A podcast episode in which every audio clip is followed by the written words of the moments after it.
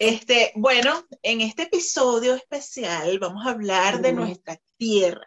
Como ustedes saben, acá estamos eh, tres venezolanas, una viviendo en Brasil, que es Alejandra, Saja, que vive actualmente en Colombia, y yo que estoy viviendo en Argentina. Saja, eh, en uno de nuestros chats secretos, nos dice, eh, niñas, me voy para Venezuela.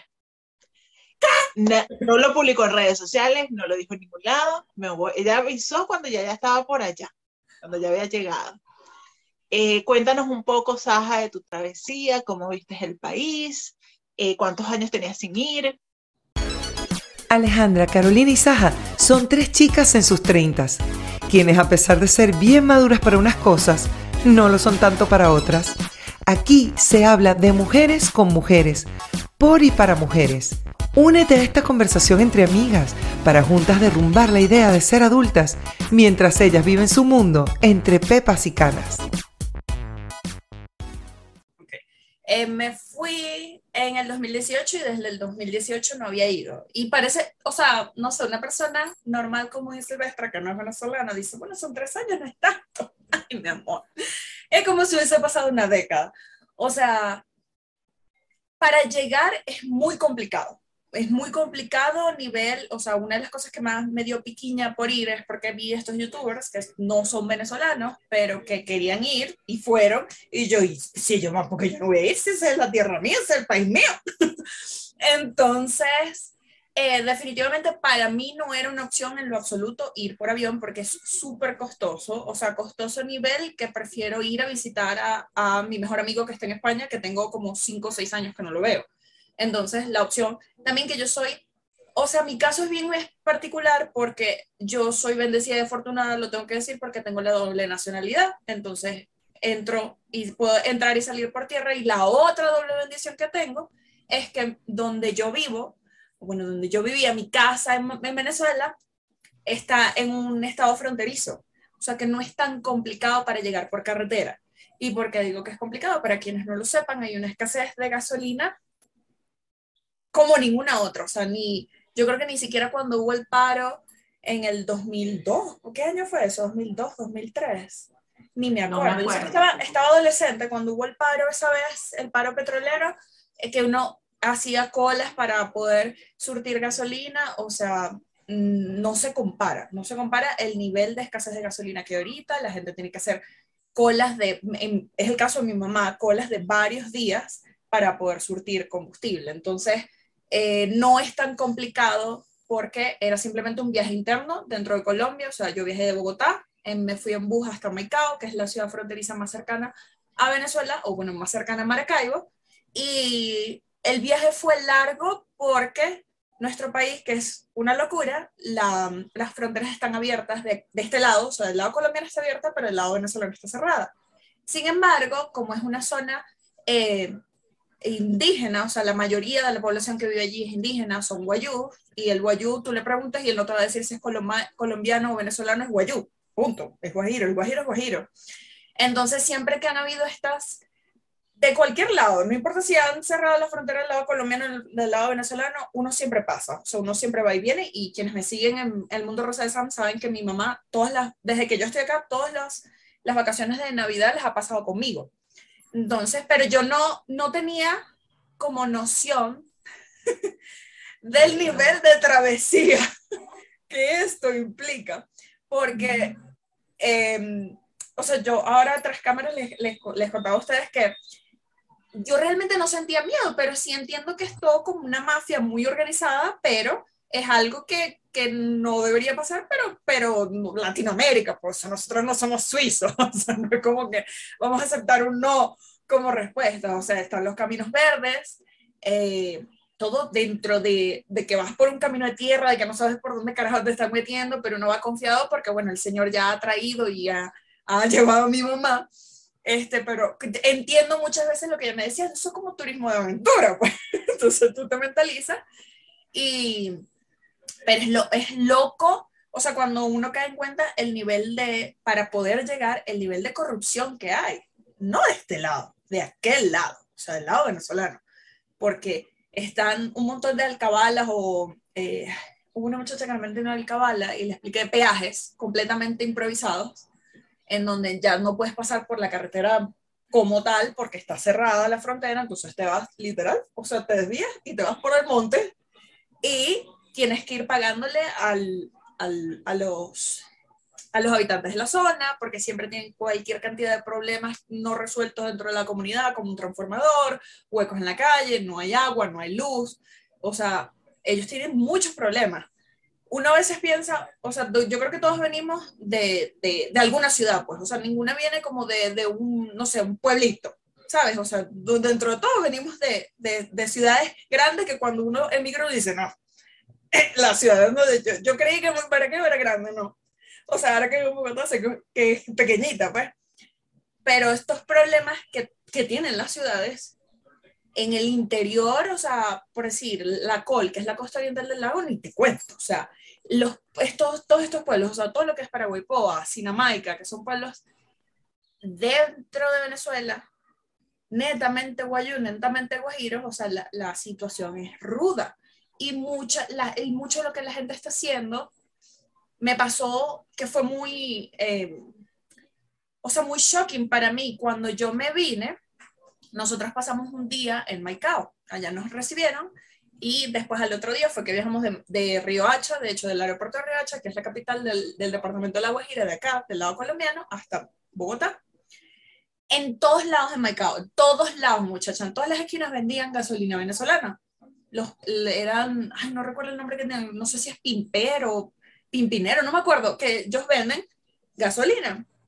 Ahora es al revés, como no hay gasolina, hay gente que se va de, no ni siquiera de Maracaibo, sino de pueblos más eh, lejanos en bicicleta a buscar gasolina del lado colombiano para poder llevar de vuelta a Venezuela y revenderla. Entonces es, es como, es una travesía, o sea, es una locura, es turismo de aventura, porque me fui por tierra y igual nunca, no me pidieron papeles ni nada, porque como les digo, a todas estas, con, con el señor que viajé, ellos son como, ellos están, o sea, tienen todos sus papeles en regla, ¿sabes? Pero sigue siendo ilegal lo que hacen, porque de alguna manera estás viajando, o sea, estás entrando a un país que tiene su frontera cerrada. Claro, porque por lo menos yo sí me vi un par de videos, porque ahorita está, eh, hay como una tendencia, este, no sé si ahorita, ahorita, pero sí hace unos meses, este, había una tendencia de eh, hacer videos sobre Venezuela, porque generan muchas reproducciones en YouTube. Entonces había youtubers tanto de venezolanos como extranjeros haciendo videos del país. Este, y varios que me vi era una cuestión, eh, o sea, un mundo mágico. ¿sabes? O sea, era como que yo veía los videos y escuchaba la cancioncita del mundo o sea, e, era una cosa, arcoíris, qué maravilla, y yo digo, pues, y habían por lo menos, uno en particular era español. Este, yo digo, él de España se fue a parar a Venezuela. O sea, yo me preguntaba, o sea, y se fue para Aruba, creo que era, no, Curazao, no me acuerdo. Una de las islas así de playa. Este, y yo veo los precios, por lo menos de acá de Argentina a Venezuela, y el precio de un boleto aéreo, que ahorita no hay, directo no hay desde acá. Este, ¿cómo hicieron esa gente para llegar? Porque nada, o sea, porque yo investigo, porque mi mamá en ese momento se quería regresar, este, y busqué precio y la cuestión, y hay unas normativas que dicen que, de, que solo están recibiendo avión proveniente de Panamá, de creo que República Dominicana, de Cancún, o sea, como que muy específico. Sí. Desde México solamente y, este Cancún. Vino de España a Venezuela a grabar videos y el mundo ideal. Este, me quedaba esa duda y, o sea, el único que yo escuché decir como que qué problema para entrar a, a Venezuela fue Luisito Comunica, que dijo, o sea, eh, ha sido la primera vez que viajó, contó que fue todo muy rápido y esta vez, o sea, es muy tardado todo, las esperas, la cantidad de aviones que tuvo que tomar para poder llegar, este, de escalas que tuvo que hacer, o sea, como que mucha complicación. Y acá estamos viendo otro panorama como que más real, más de la gente de a pie, porque esta gente tendrá, no sé, un saco de billetes para pagar tantas escalas, para pagar tanto este, tanta eh, peajes, este, y aquí estamos viendo otro panorama, o sea, de lo que es de verdad, bueno, una gente normal que, gana su sueldo normal y vive normal, este, cómo es entrar, nada, cómo es entrar, nada más. ¿Llegaste a hacer colas de gasolina con tu mamá ya en Venezuela o no, no les dio tiempo? Ella quiso y me dijo, pero vamos y grabas, porque es que, o sea, esto habla de la resiliencia del venezolano. O sea, ¿en qué sentido? Mi mamá tiene unas, unas amigas que son enfermeras, ellos son, hicieron un grupo y ese grupo, porque también es peligroso, o sea, imagínate hacer cola de tres días en las que no te tienes que mover, ahora lo que hacen, no te puedes mover porque pierdes el puesto. Entonces, dentro de lo cual también hay corrupción. ¿En qué sentido? Los primeros, o sea, dan 200 puestos. Los primeros 50 es para los amigos, los, los, los que venden puestos, para eh, funcionarios, eh, XYZ, o sea, es una locura. Y ella me dijo, y le dije, no, yo te la pago cara, pero no, yo no quiero hacer cola. Pero a mi mamá le toca, o sea, por ejemplo, ahorita que hablé con ella, ella estaba, me dijo, aquí estamos en la cola de gasolina. Ayer nos marcaron. ¿Qué quiere decir? Ellos van, hacen su cola, hacen su fila, les ponen, les asignan los números y después se tienen que ir para después volver, por ejemplo, si ayer los marcaron, entonces eh, tenían que volver hoy a las 4 de la mañana para surtir. Explica esa parte que dijiste, yo te la pago cara. Hay formas de pagar por fuera. En todos lados ves los, lo que yo veía siempre acá en Macao, ahora está del otro lado. No voy a decir el lugar porque, ajá, pero la gente, o sea, son como esos secretos a voces, así como, ¿tú te acuerdas cuando hubo escasez de alimentos? O sea, que uno iba y de repente no conseguías en los supermercados, pero te ibas al centro, porque es casi siempre en el centro de la ciudad, en el centro de la ciudad donde se mueve todo, te ibas al centro y allá conseguías, por ejemplo, la harina pan o conseguías lo que sea mucho más cara, pero se conseguía. Entonces, son esos secretos a voces que todo el mundo sabe. Igual, todos estos muchachos que fueron a la extienda, eh, los mismos dos locos de viajes, tienen que tener, o sea, tienen que tener sus contactos, porque en Venezuela todo es un contacto, a quien, a quien tú claramente se la estás comprando más cara, pero te surtes y ya, y te ahorras la cola. Esto es una realidad, o sea, en qué se... Es como si yo hubiese pagado un tanque de gasolina acá, quizás un pelo más caro. O sea, el precio de la gasolina hoy en día en Venezuela es un precio de gasolina internacional. Ahora, también hay poquísimas, poquísimas bombas eh, en donde tú puedes echar a precio subsidiado, pero son las que se tardan cualquier cantidad de días. Mi mamá lo que hace es que entonces como les digo, se formó este grupo, ya se conocen todos, comparten, o sea, se quedan a dormir en casas de los que viven más cerca y tal. Entonces, uno desde adentro, mi mamá también lo entiendo en el sentido de que, y ya se los contaré más adelante, en el sentido de que hay mucho viejito solo. O sea, la gente joven se fue. La gente joven se fue. Entonces hay mucho viejito solo que obviamente no puede salir de repente porque le digo, ay, ¿cómo hacen aquí para esparcirse? O sea, si yo quiero ir para un cine, ¿se puede ir para el cine? Después hablé con un amigo y me dijo, sí, ahora sí, sí, ahí se puede ir al cine y tal. Este, también es una cuestión por el tema pandemia, que es como más todo regulado y menos gente, etc. Pero, o sea, era lo, lo que yo comparaba, o sea, no, eh, yo creo que el mejor ejemplo de la persona que está en Venezuela, que vive en, Venezuela y no salió de Venezuela, es como cuando tú pones un sapito en una ollita y lo pones a hervir. Como él estuvo desde el principio, mientras el agua va calentando, él no se va a salir. No se va a salir. Ahora, si tú pones un sapito y lo tiras así en agua hirviendo, obviamente el sapo va, va, o la ranita va a saltar. Entonces es es un poco de resiliencia y un poco de que no lo podemos negar, es un país en dictadura. Y también hay mucho de que ya no se habla de política, esa rechera con la que uno no, no, que uno que está afuera, adentro ya no se vive, la gente se fastidió de todos los políticos porque saben que ninguno va a resolver nada. Entonces busca, busca rebuscarse, o sea, solucionar como se pueda. Pero lo, lo que te dije, o sea, hay en, hay un montón de lugares, no, que yo conozco fulano, me engano, ¿y a cuánto te venden? Porque lo venden. ¿Ustedes se acuerdan de los botellones de Minalba? los de botellones de 5 litros. Esa es otra cosa que hacen, muchachas. Mi mamá tiene uno en la camioneta y yo, mami, ¿y, este, ¿y esto para qué? ¿Por qué lo tenéis sin agua? O sea, yo pensé, porque ella tiene muchas cosas en la camioneta por lo mismo, por su cola de la gasolina. Ella tiene su banquita, tiene su paraguas, su protector solar, o sea, ella se llevó de todo, ¿no? O sea, para ella es, o sea, yo le decía, esto no puede ser normal. Sí, pero para ella es salir, salir y convivir con otras personas, pues. Porque también el flujo de pacientes, el flujo de pacientes ha bajado un montón, un montón.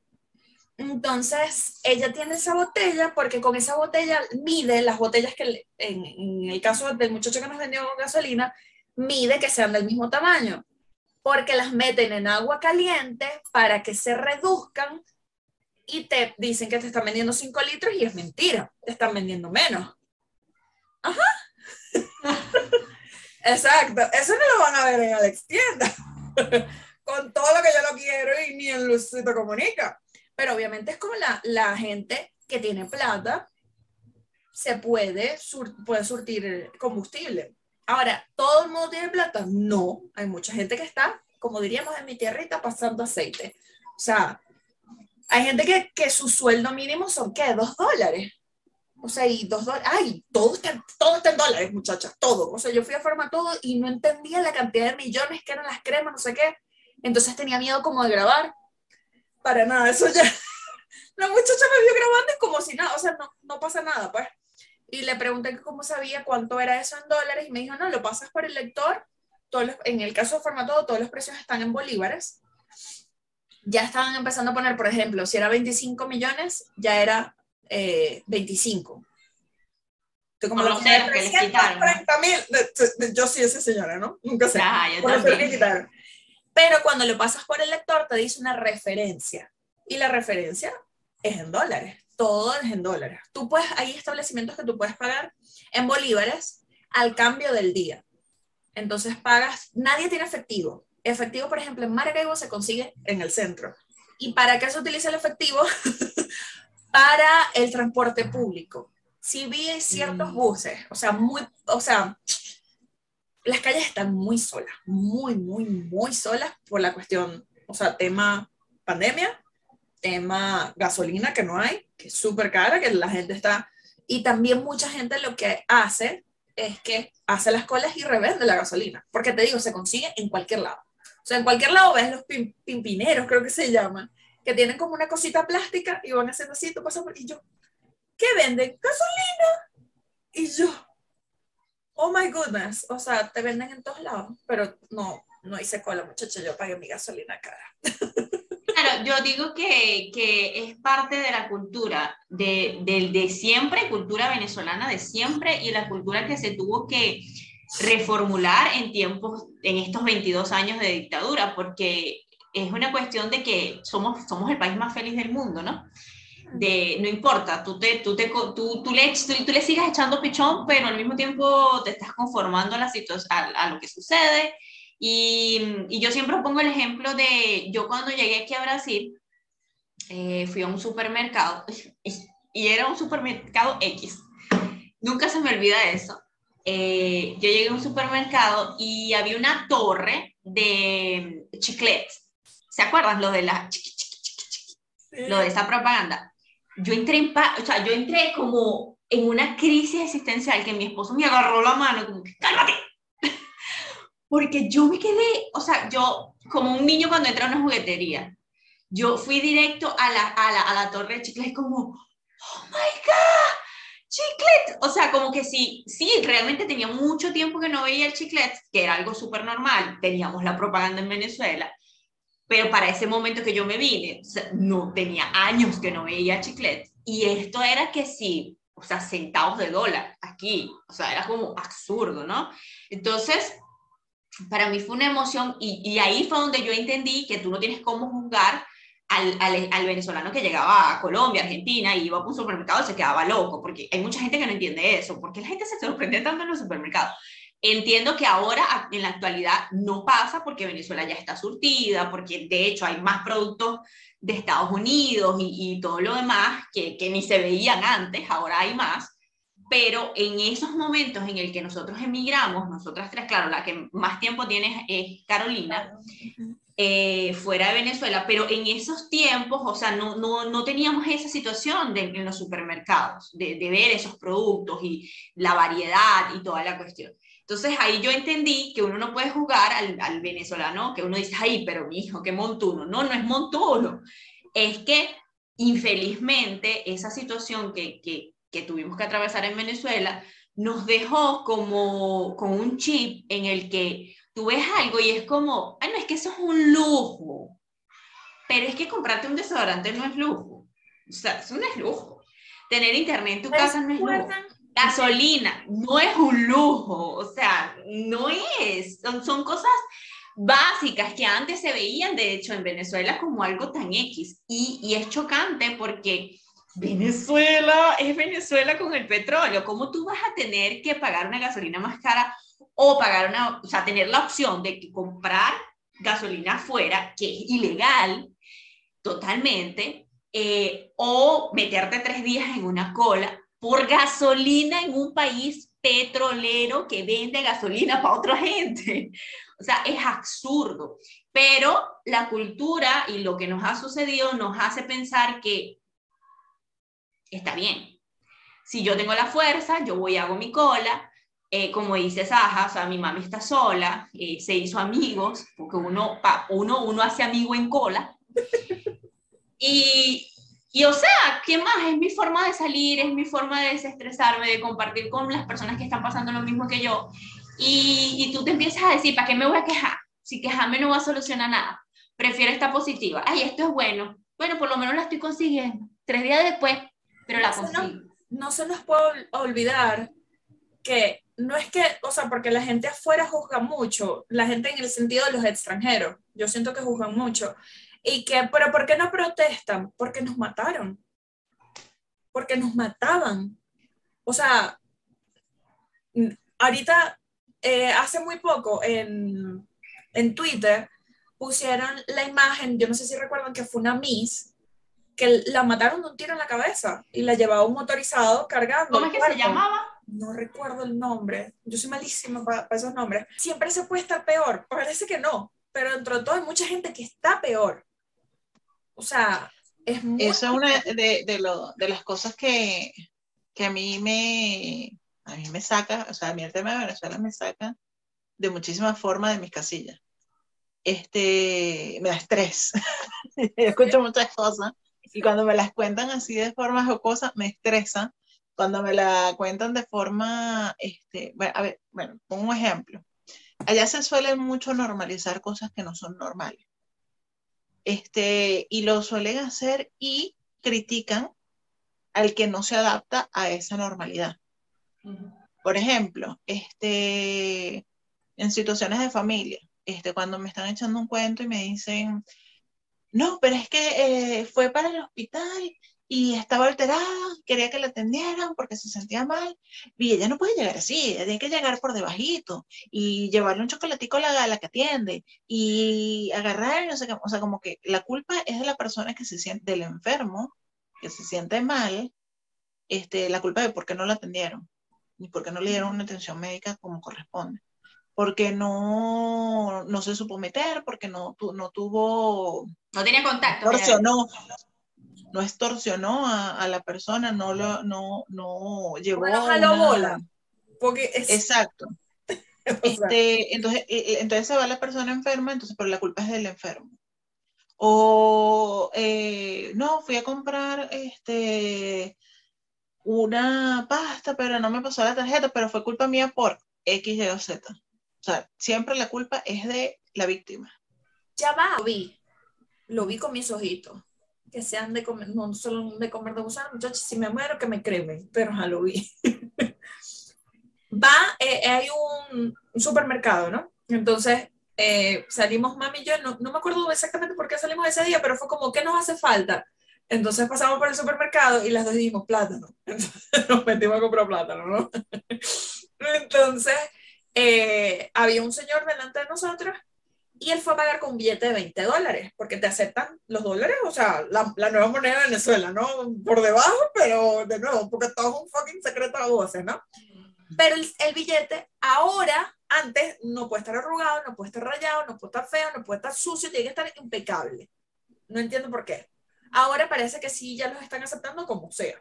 O sea, esa era como de las cosas que más me volaban a mí las tapas. Era como, mi alma. O sea, yo fui en el 2019 para Miami, en CBS, me saqué el billete más arrugado del pantalón y me compré mi chocolate, o sea, y así me lo aceptan, esto no, no tiene sentido. Bueno, el señor fue a pagar con sus 20 dólares, le dice, señor, le faltan 7 con no sé cuánto. Y yo, o sea, no te dan vuelto, tú tienes que pagar, son 5 dólares, entonces no les, no les quiero ni explicar lo, o sea, allá, un billete, los billetes de uno, los singles, como se llaman, son oro oro, o sea, y nadie te quiere dar vuelto, nadie, nunca, jamás, jamás nadie nunca te quiere dar vuelto, tienes que pagar completo, o pagan con una parte, una parte en dólares, otra vamos a ver cuánto tenemos en la tarjeta, cuántos son bolívares, o sea, es una locura, es una locura, locura. o sea, yo no podría, principalmente porque yo odio matemáticas, ¿me entiendes? O sea, yo no, yo, yo me pierdo en el alma, o sea, me pierdo. Sí, o sea, eh, por ejemplo, yo vi en estos días una imagen que fue lo que, o sea, intenté verla porque yo, yo no, no sigo eh, páginas venezolanas ni nada de eso hace muchísimo tiempo, porque de verdad yo también estaba como creando una úlcera porque son tantas cosas que tú no entiendes. Eh, yo dejé de seguir páginas de Venezuela hace muchos años, pero mi mamá está aquí y tiene el puje de que ella se va a devolver, entonces ella me dice, quitaron unos ceros, necesito que expliques esto. Y, y, yo veo una imagen que dice de la, de la, inflación, ¿no? Entonces dice, eh, Bolívar fuerte pasó a Bolívar soberano y ahora se llama Bolívar digital, lo cual tiene lógica porque no hay, no hay dinero en especie, eh, pero, pero tú, tú, tú, tú, te pierdes, porque entonces ahora lo que eran 14 millones, 14 mil, qué sé yo, ahora es 14. Y entonces tú dices, ¿y cuánto es que está el dólar? Entonces ahora sí parece como que sí está igual, o sea, ¿no?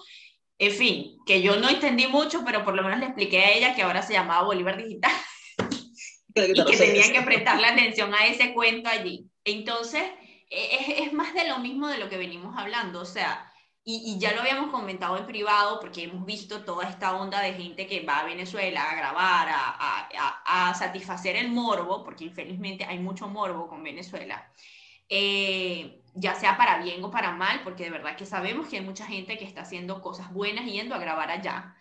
Eh, pero hay una dualidad de realidades tan grande en Venezuela que es difícil explicarle a los extranjeros, a los ciudadanos de los países donde estamos, qué es lo que realmente está sucediendo allá cuando nosotros mismos no entendemos, uno, y número dos, cuando conocemos de realidades tan diferentes, porque así como conocemos de gente que está pasando aceite, eh, hay mucha gente que está haciendo bodorríos, que están haciendo fiestones de 15 años, que están viajando, que si una vez al mes a la playa, y eso es yate, y yo no sé qué, yo no sé qué más. Eh, conocemos gente que está montando bodegón, conocemos gente que está montando eh, tiendas de ropa, que traen ropa de Estados Unidos, y tú dices como, ¿Sabes que vi mucho? ¿Todo bien? las cosas. Bueno, una de, de, esa dualidad que yo veo es que, que, a mí, en lo personal, a mí también me, me saca y yo me, me, pone a pensar, es que, coño, yo estoy aquí trabajando, echándole pichón eh, con mi, mi, esposo y, y, ¿sabes? Haciendo las cosas con esmero. Entonces, y escuchas ya que es la crisis, que no se consigue, que no sé qué más, que, que es difícil porque está muy caro, o sea, sí se consigue, pero si se consigue está muy caro pero después yo los veo a ellos celebrando en plena pandemia, cumpleaños, o sea, a mi familia, yo hablé por mi familia, cumpleaños, se reúnen. Epa, allá, si les voy a decir, el COVID es casi que un mito. O sea, la gente no le para bola esa vaina. De verdad que no. O sea, dirá, yo no sé si es que, y lo digo, o sea, lo digo yo muy responsable, viéndolos a ellos muy irresponsables. O sea, ya cuando fui, gracias a Dios, creo que toda mi familia está vacunada, ¿no? Pero, o sea, es una cuestión como, o lo que uno ve, por lo menos en, en el caso de Maracaibo, lo que uno ve de los influencers de allá, nunca tiene mascarilla, una gente que se reúne, y yo siempre me pregunto, ¿esta gente está vacunada? bueno, a estas alturas del partido, sí, porque, o sea, son unas cosas bastante, no sé, será como cuando llegó la chikungunya, que uno no le paraba bola, pero la chikungunya, bueno, no mató tanta gente como el COVID. No sé, no sé, muchachos, es un paralelismo muy raro, es como otra realidad. Uno entra ahí y está como en otra realidad. Si ustedes no han visto WandaVision, se los recomiendo, porque Wanda, ella crea como un mundo. Entonces es una vaina lo que pasa allá adentro y otra completamente distinta de lo que está pasando afuera. Es tal cual. O sea, cuando tú entras, es como nada tiene sentido en lo absoluto. Al final, yo voy a hablar por mí, Samira, fui a ver a mi mamá, a ver a mi papá, a ver a mis sobrinas, porque me hacían mucha falta. O sea, era lo que hablábamos en otro episodio. Eso es un vacío que siempre va a estar allí.